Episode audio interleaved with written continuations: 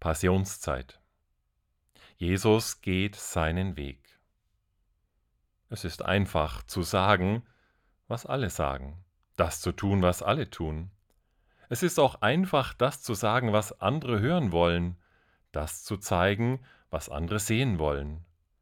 Jesus hat das nicht getan. Oft ist es auch einfach, nichts zu sagen, um niemanden zu stören, nichts zu tun, um ja keinen Fehler zu machen. Jesus aber machte seinen Mund auf und handelte.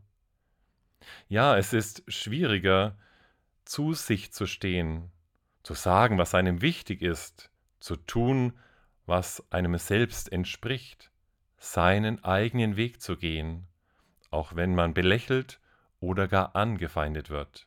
Jesus hat das getan. Ob ich den Mut dazu habe? Ob du den Mut dazu findest?